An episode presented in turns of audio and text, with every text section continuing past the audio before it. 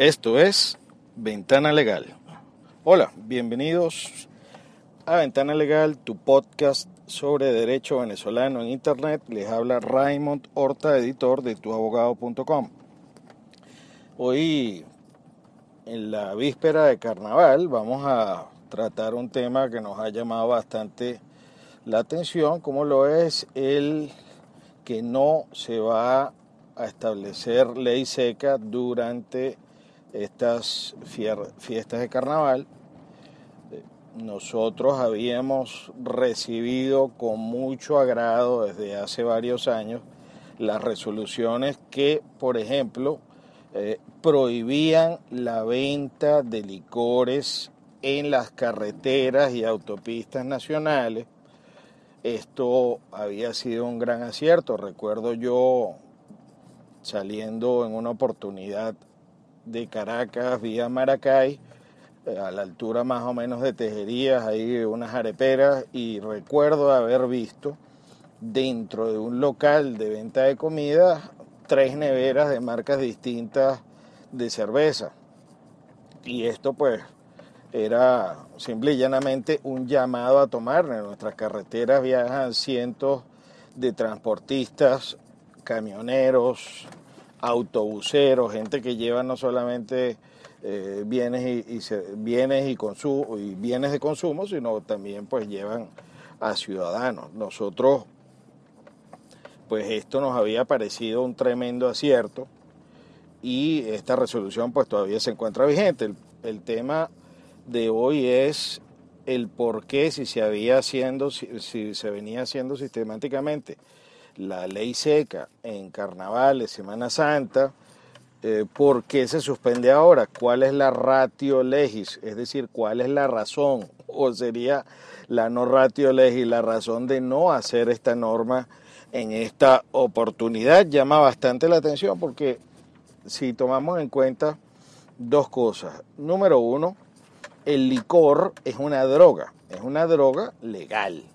Es una droga que se permite su venta y su consumo eh, sin ningún tipo de sanción, pero es una droga que eh, altera los sentidos, altera las habilidades de percepción y de respuesta. Y si estamos hablando de un periodo donde una de las cosas que más se produce es el desplazamiento de venezolanos dentro del territorio nacional, pues entonces las autoridades deberán explicar por qué en estos carnavales no se va a aplicar esta sanción. Muchos de ustedes podrán decir, bueno, es que yo en el horario de la ley seca, antes de que me lleguen las limitaciones, pues yo compro lo que tenga que comprar. Está bien, el tema que nosotros estamos enfocando y estas resoluciones es que después de cierto horario las personas no hagan un nuevo surtido de compra de licores y de alguna manera pues estadísticamente debe haber dado resultados. Esperaríamos que, las autoridades expliquen este, en esta oportunidad si efectivamente no sale en Gaceta Oficial hoy el por qué no va a haber esta, esta ley seca. Esto no por supuesto que nos lleva también a reflexionar sobre otros temas que son muy importantes, como por ejemplo, eh, qué es lo que se hace en otros países eh, en cuanto al consumo de licor para evitar accidentes. En, los Estados Unidos, por ejemplo, uno de los delitos eh, más perseguidos y sancionados es el conducir ebrio. En nuestra legislación ya existe una limitación de porcentaje de alcohol en la sangre, existe y está previsto como prueba científica el alcoholímetro, pero en otros países existen otras normas muy importantes, como por ejemplo en los sitios de expendio de licores eh, se obliga a presentar eh, la identificación para establecer si se es mayor de edad o no, o si tienes la edad para consumir licor. Y vamos a revisar un poquito la historia de las edades permitidas para consumir licor. En Estados Unidos al principio fueron 18 años, luego se subió a 19, creo que luego hasta 21 y, y en la actualidad, si no me equivoco, en algunos estados llega hasta 23 años para consumir una gota de licor ya sea en forma pública o privada. Es decir, no se puede reunir gente menores de esas edades a consumir licor.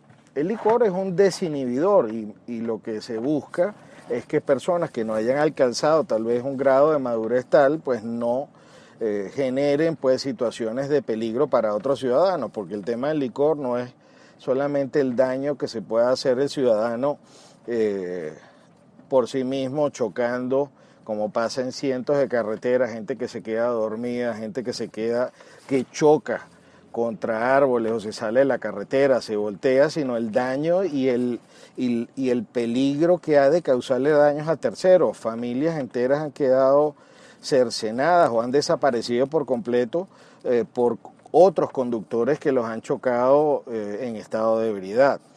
Entonces yo creo que se plantea la necesidad no tanto de hablar de la ley seca, sino una legislación a futuro que aumente la edad para empezar a consumir licor, para tratar de buscar un mayor grado de, em,